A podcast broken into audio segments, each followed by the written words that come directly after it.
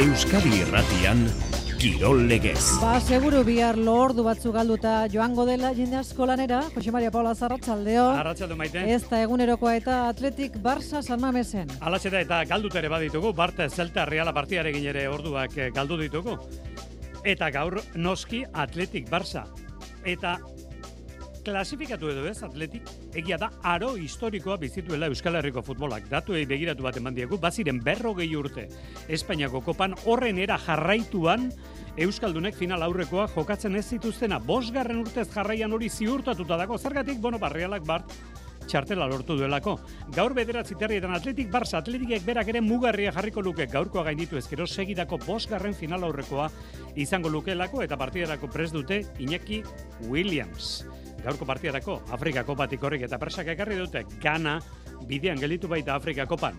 Alabesek rebak egaleko jokalariari kontratua, denbora askorako kontratua, 2000 eta hogeita zortzir arte, Baskoniak Theodor, joko antolatzaile estatu batu ekarri du gaur Europako FIBA Eurocup partida Göttingen Bilbo Basket. Europako txerrendularitza denboraldian gaur Mallorcako txalengea, denera emezortzi euskal herritar ditugu, kalbian, ibilbidea utxian, Tenisean Australian.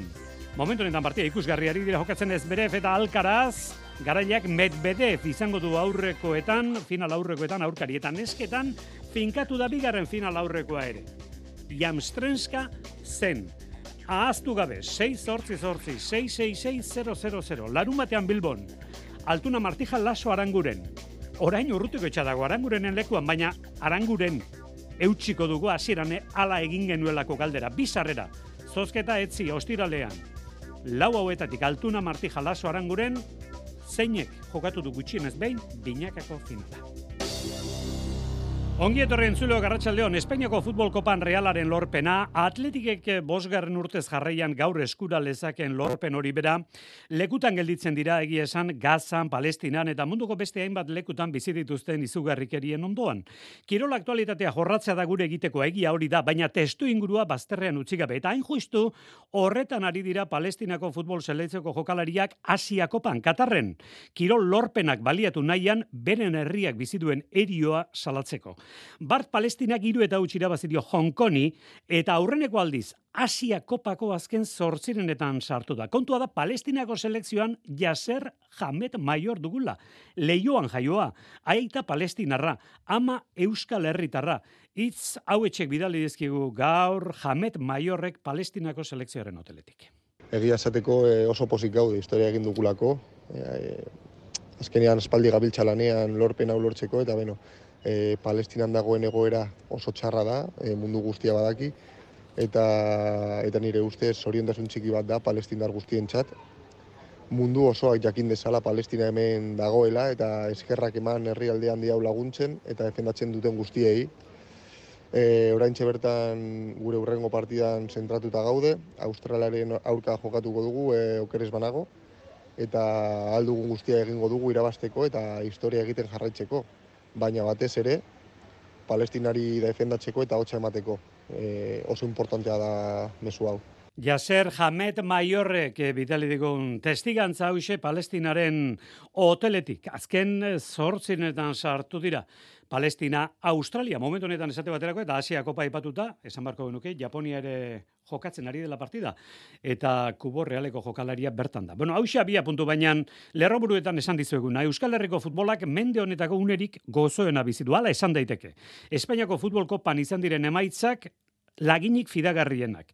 Bosgarren urtez jarraian, kopako final aurrekoetan gutxienez euskal talde bat izango dugu, eta horren denbora tarte luzea duela berrogei urte izan genuen. Aurreko mendeko laurogeiko amarkada gogoan garri hartan, orduan gutxienez euskal talde batek final aurrekoak harrapatu zituen kopan zortzi denboraldietan jarraian. Orain beraz, 2000 eta hogeiti, 2000 eta hogeita laura, Erreskan bost denboraldi izango ditugu Euskal Talde bat final aurrekoetan dela. Oraintxe aipatuko du Bigon Bart gertatu dena, baina gaurkoari heldu behar diogu aurren aurrena. Aritz Gailastegi, Arratsaldeon, Aritz. Arratsaldeon, Jose. Bueno, Bilboko klubaren zatere biztan da lorpen historikoa litzateke bosgarren aldiz jarraian hortxe ikusten duelako final aurrekoa. Bueno, Barcelona dator, baina samamesen, e, badakigu eta gertakariak oso oso urruti ez daude posible dela. Gaur Barcelona menderatzea, Aritz. Bai, ez da dudarik zaila bai, baina posible ere bai, e, futbol egun handia, biziko da gaur zamamezen, e, kopa da, e, azte barrua da, gaua, armaiak, lepo, hogeita bosgarren e, txapelketarekin ametxe egiten e, duen e, kluba tartean, finalerdiak jokoan, eta, eta Barcelona aurrean, beste behin, Barcelona esan beharko du, izan ere, ba, ama, azken ama oste ekitaldetatik e, amarretan Barcelonaen kontra nortu baititu indarrak talde zuri gorriak. Messi den aroan, balau final, galdu zituen e, atletikek, baina azken bi kanporaketak irabazi egin dizkio talde kuleari, eta eta hori ere, ba, kontuan hartzeko dela iritzi diogu. Partida gaitza dela jakinekoa da, e, aurkariak talentu gehiago daukala ere badakigu, baina ezinezko esan dugun moduan, ez da atletik ondari delako, etxean jokatzen duelako, eta hori partida bateko, bueno, ba, kanporak eta nabantaia haundia da, eta berea eman ezkero, orain arte eman duen eman ezkero, ba, aurkaria estu hartzeko, kapaz izango delako, ikusteko izango da Jose Mari, gaur, e, bueno, ba, ze partida jokatuko den e, zamamezen, giro bikainarekin, atmosfera benetan e, ikusgarriarekin, e, futbol gau handi batekin, eta aurrez aurre, ba, kopa gehien irazi dituzten e, bitaldeak. Atzo Xabi Bartzelonako entrenatzaileak esan zuen egia biribila e, San Mameseko horru egiten du. Hori da, estadio honi buruz esan daitekena, San Mameseko horru egiten du. San Mamesen kanporak eta jokatzeak dauka giltza, zozketan argitu zen hori Angel Garitano ondarru gure adituaren ustez. Azteko esan da, ba, bueno, zozketan sorte eukien dunela, ba, bueno, etxean jokatzeko e, partidan, eta, bueno, nik uste partida gogorra izango dela, eh ez dago e, partida batera da ez da hueltarik así que ni gusto da atletik gaur izan bia da lehiako hor intensidadea deran derak pinten da bene ritmo ritmo altoa eta hori pinu bia dago e, atletik nahi badago e, Barça kanpo da eta gero ba kontu sekibia da Barça dino ez dago la ez dago la ondo. Beste beste gurean beti zen arka zuke esan dozun bezala ba bueno nahiko ondo gonzan o apurtzu bete mejora da baina baina e, ez dagoela ondo, baina ez dago galtzen. Eta da ber ateti pasatzen bada. Nire ustez e, bat eta bat partidan eta gero luzapena eta penalti da pasa atleti. Kopako jardunaldia, gaur atletik Barça, gurekin dugu Xavier Eskurtza. Arratxaldeon, Xavier. Bai, arratsaldeon. Bi taldetan ibilitako jokalari baten bila sigara, eskurtzarekin topo egin dugu. Atletik eta Barça, bueno, final aurreratu bat beti izan da eta aurten segurazko gehiago, ez da, Javier? Bai, nik uste, bai, ez, eh, betiko klasikoa, ez, kopan, eta finaletan baita, gaina biak dira, ba, kopa gehien dauzkaten eh, taldeek, eta, bueno, ba, hori beste morbo bat emoten dau, ez? Orduan, eh, ba, bai, bai, oso partidu interesgarria eta polita ikusteko ziur. Bueno, zu futbolaren oso gertuko jarraitzailea izan da, bereziki pentsatzen dut, e, Atletik, Valencia, Barça, gertuagoti jarraituko dituzula, baina gehien gehien Atletik. Ze esango zen eguke? Esan ez dugunik, aurtengo Atletik kompetitibo honi buruz? Ba hori, zuk esan dozuna, ez? Oso kompetitiboa dauela eta gaina mantentzen dala, ez? E, gauden e, denboraldiaren e, e, momentuan normalean taldeek e, ba, bueno, e, jetxiera bat e, izaten dute eta atletikek mantentzen dau ba, erritmo hori, presio hori eta, eta, bueno, eta gaina oso oso efektiboa, ez? E, aurten bereziki, heltzen danian, e, ba, gola sartzen da, hori ez da erreza, eta atletikek e, lortzen ari, dago, ez? Bueno, kezka bat sortzen da, behar bada gainberatxo bat, jeitxiera bat ezote den egongo. Esperientziatik, ze ikusten duzu? Atletikek bai, nik, bai. bai, nik uste dut etor, etorriko da, ze liga horregatik da inzaia, ez, atletik entzat, eta horrelako taldentzat, e, mantentzea hogeita mazortzi partidutan, e, e, lehiakortasun e, maila hori, ba, ba oso zaia. E, nik uste dut plantia oso daukala, baina, baina bueno, e, ez ainona ba, mantentzeko ritmo hau, ez, e, alde horretatik etorriko da. Espero dugu, ba, hori, partio gutxitan, izatea eta eta gero berriz goruntze egitea, ez? Final bukaerara bukaerara arte. Bueno, bukatzera goaz. Eskurtzak ere bere begietatik Barcelona ikusiko zuen, denok ikusi duguna ikusiko zuen. Baina karo, kalitatea hor dago. E, Barcelonaren argazki bat bukatu horretik, Xavier.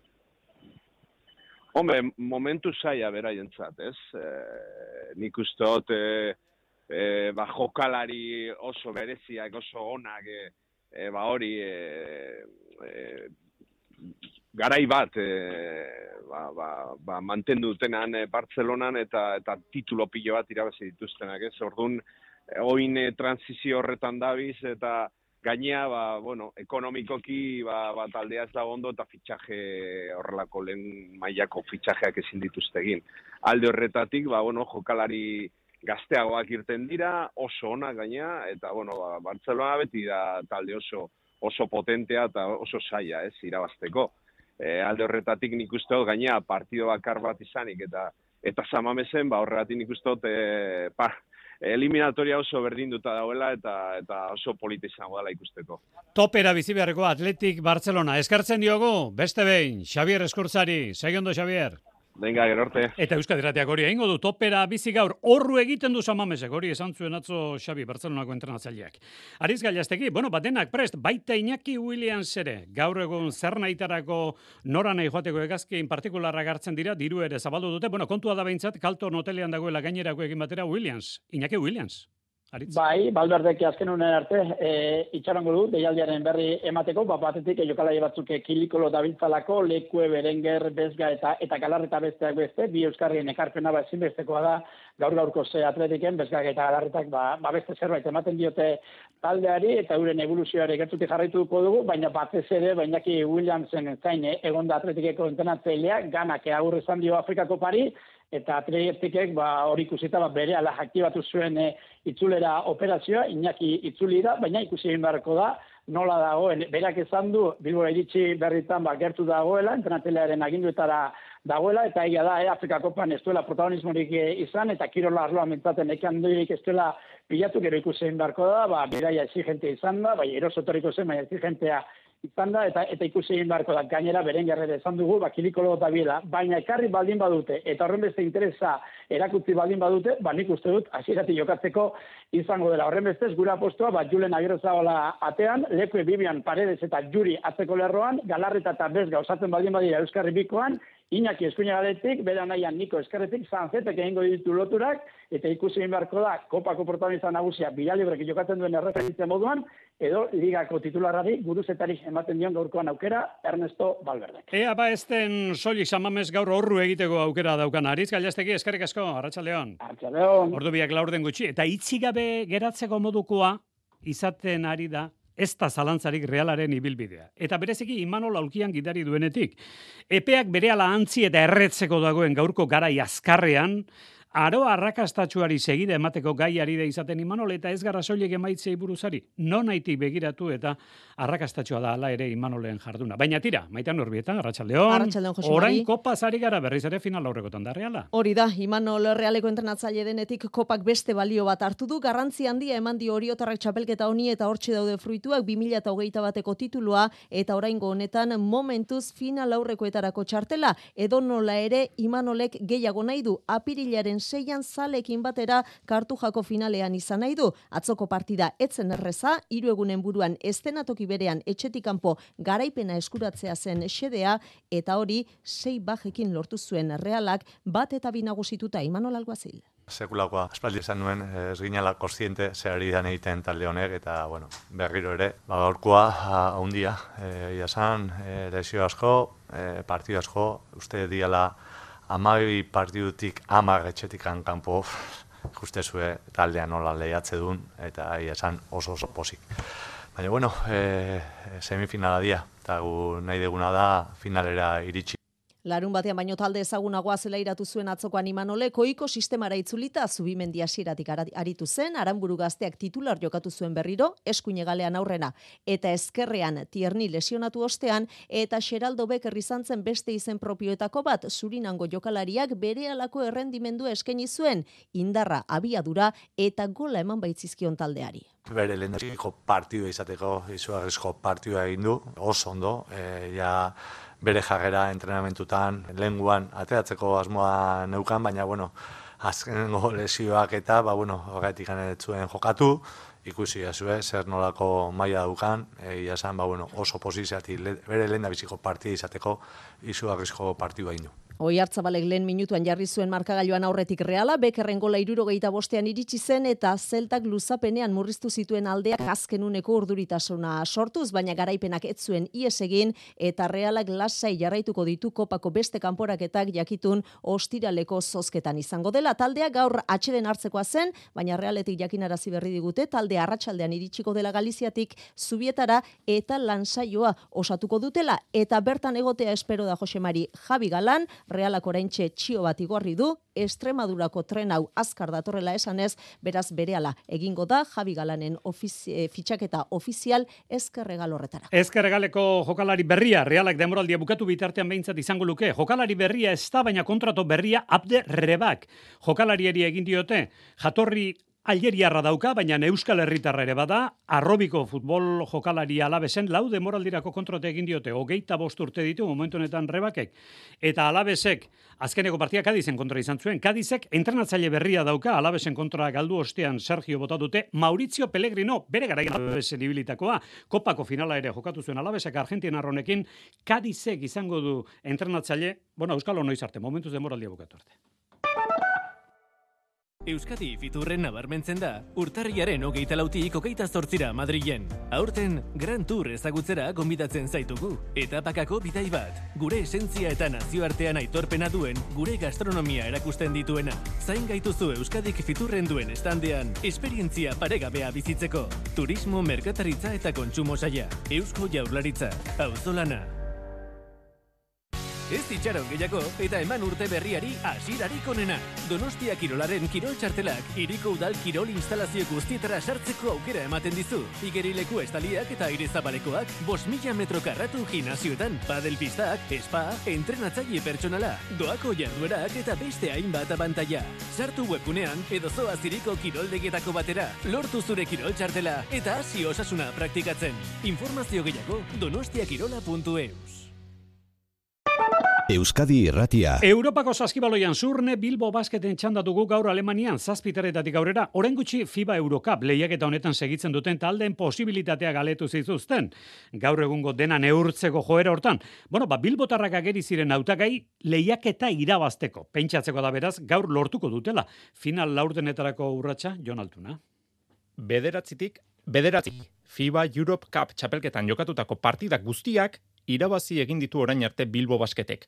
Gaur Alemanian Gotingenen kontra amargarren alortzen badu, matematikoki final laurdenetara selkatuko da. Kamultzoko laugarren jardunaldiari dagokion neurketa jokatuko du arratsaldeko zazpiterdietan. Bigarren fase honetan, jokatutako irurak irabazi egin ditu Jauma Ponsarnauren taldeak, baina lan gehien orain arte Gotingenek berak eman dio miribilan. Sufrituta eta gutxigatik, irurogeita amabost eta irurogeita amairu irabazi zuten beltzezko gizonek. Esparkasen arenan gauza bera eginda, kanmultzoko lehen bi postuetako bat ziurtatuko luke Bilbo basketek, eta ondorioz, final laurdenetara selkatuko litzateke. Ponsarnau jokalari guztiak amalauak, preste dauzka Alemanian jokatzeko. Bi jokalari deialditik kanpo utzi beharko ditu beraz. Kotingen entzat, kanmultzoan garaipen bat eta bi porrot pilatuta, oso partida garrantzitsua da aukerekin segitua alizateko. Bilbo basketek galdu egin zuen, ACB Ligan, Real Madriden kontra jokatutako azken neurketa, hori bai, itxura ona eman da.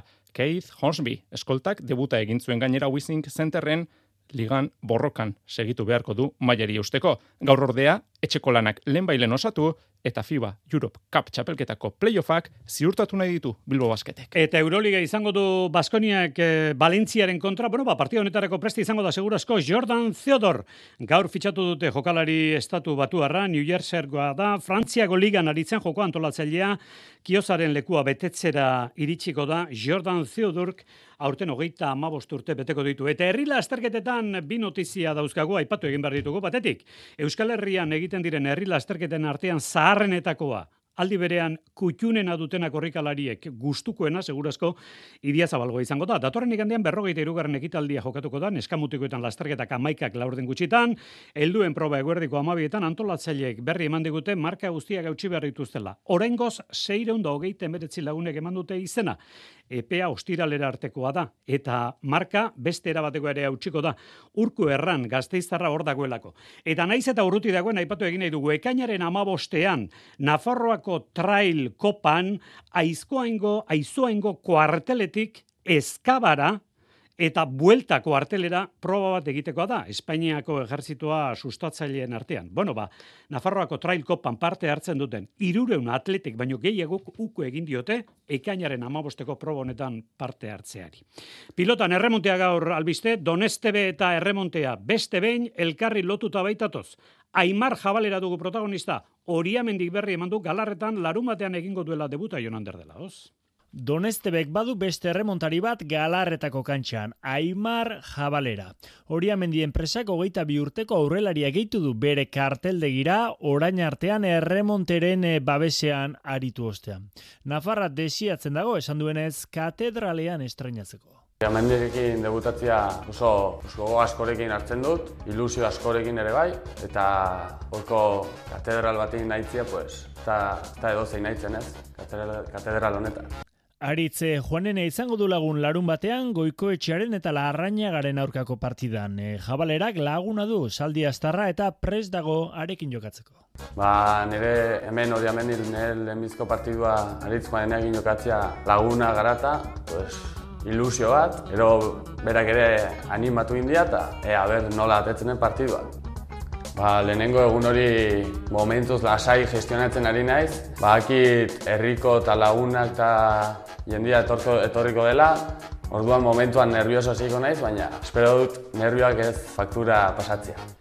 Kirolari gazte izanagatik argi du helburua lehen da bizi galarretara egokitu nahi du eta gero ahalik eta mailari gorenera ailegatu.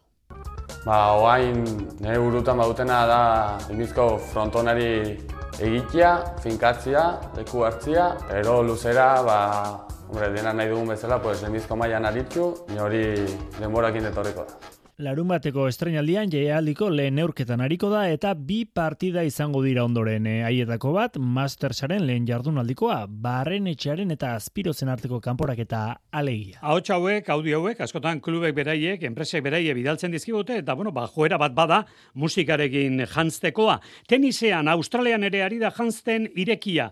Emakumezkoetan final aurrekoak finkatu dira. Bata koko gaufek eta zabalenka jokatu behar zuten eta gaur jakinda bestea janstrenskak eta zen txinatarra jokatuko dutela. Gizonezkoetan jakina da bata Djokovicek eta Sinerrek jokatuko dutena, besterako Medvedev klasifikatu da eta klasifikatzetik oso gertu ez berez. Alemaniarra momentu honetan irugarren setean beste biak irabazita ditu Alcaraz Espainiarraren kontra. Eta futbolean berriz ere notizia Eibarren nesketan Jerai Martinek kontratua luzatu du 2000 eta hogeita boster arte izango da entrenatzaile. Eta beste entrenatzailea gizonezkoena gaur izketa gai duela etziko partida Ipuruan Eibar Mirandez Iñaki Berastegi Arratsaldeon. Arratsaldeon eh, Jose Mari eta goiko bagoi horretan hainbeste talde dauden eh, igoerako borroka horretan jarraitzeko ezinbestekoa da puntuak irunaka biltzea, eta azken bilardunalietan egin bezala, Hueskaren eta Santander gorrazini irabazi egin dielako Eibarrak. Bi garaipen eh, hori esker, Eibar, Eibarra ipatutako tropeltxo horretan eh, dago, Gijongo Sporting bigarren hogeita emeretzirekin, Eibar eh, hogeita emezortzirekin dago, eta zazpigarrena Baiadolit hogeita amaseirekin. Ostiralean, sortziterdietan Mirandesen aurka ipuruan, Mirandeseko entrenazai hoia izanik, etxeberriaren zatere, partida berezia da, Mirandesek ligako azken amairu partietatik bakarra galdu du, eta beraz elgoi bartarrak badakin neurketa zaila izango dela eta berezik harreta euren defentsako lanean jarri du. Joseba Etxeberria. Partidu zaila izango da, ez? Beraiek, e, bueno, e, talde e, oso gazte badaukate, e, bueno, gero eta hobeto daude ba, jokatzen eta, eta bueno, e, datu bat oso argia da, ez? E, sortzi jardunaldi jarraian galdu gabe, eta, eta bueno, e, argi daukagu, ba, partidun bat egin behar dugula irabasteko eta eta batez ere ba, bueno, e, jakinda beraien e, erasoa nolakoa den, ez? E, jokalari oso askarra daukate, batez ere ba, egaletan eta eta bueno, arlortan e, ba, defentsiboki partidu oso bat egin behar dugu. Eibar Mirandez ostiralean eh, ipuruan eta Morebi eta Klarumatan laurak eta laurdenetan aurkari zuzen baten zelaian azken aurrena den Kartagenaren zelaian jokatuko du gogoratu Amorebi eta azkena dela bigarren maila. Mallorcako txallengea txirrendularitzan jokoan da kalbiako lenda biziko proba emezortzi euskal txirrendulari tartean dira. Momentu honetan ies egindagoen artetik pelotoitik aterata txomin juaristi. Badira eldulekuak, baina ez euskaldunen artean bakarrik hauetxek dira Xabier Usabiak aipatu dizkigunez. Ba, badira batzuk, badira batzuk, Josemari, eta uste dut, zer baino lehen urteko lehen lasterketa hauek, ba, bizpeiru gauzetarako beintza balio izaten dutela. E, batetik elastiko berri eta roitzerekin batera txirrendulariek egin dituzten talde aldaketetaz e, jabetzeko baliatu daitezke, txirrendulari batek urtetan batalde jakin batean korritu baldin badu bere elastikoa bere azala bailitzen hartzen dugu askotan, eta azal berrietara nola oitzen diren, ba, begia oitzeko ere, oso lasterketa baliogarri izaten da Mallorcako txalangia. Baina hori baino garrantzitsua da, ba gazten jarraipen egiten hasteko ere balio izaten duela, e, ez dira oso oso proba exigenteak, beraz afizionatu edo salbuespen kasu batzuetan junior mailatik egin den urratsera nola egokitzen hasten diren jakiteko ere oso baliogarria dira.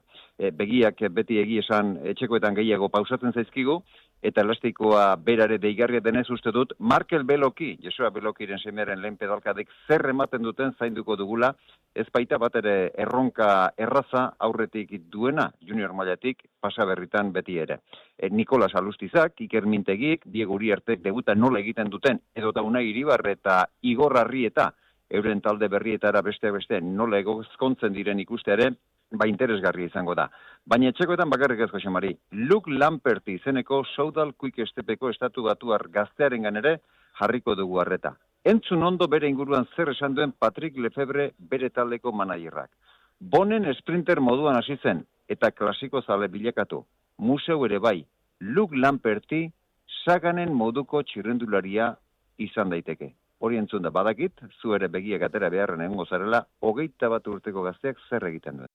Bueno, balanperti besteak beste, jokoan den kalbiako sari nagusian Mallorcan, gaur pilota aukerak eta ere bai, labriten izan dugu bata, jaka eta eskiroz izan dira bertan, dakizuenez Mari Eskurren este izango astebukar honetan peio etxeberri eta zabletaren kontra, eta iluntzeko saioan bilduko dizkizuegu, orko eta une honetan endaian egiten ari diren beste pelota partidako, aukeraketako notiziak elordi eta rezusta ari dira momentu honetan endaian peina eta albizurekin batea.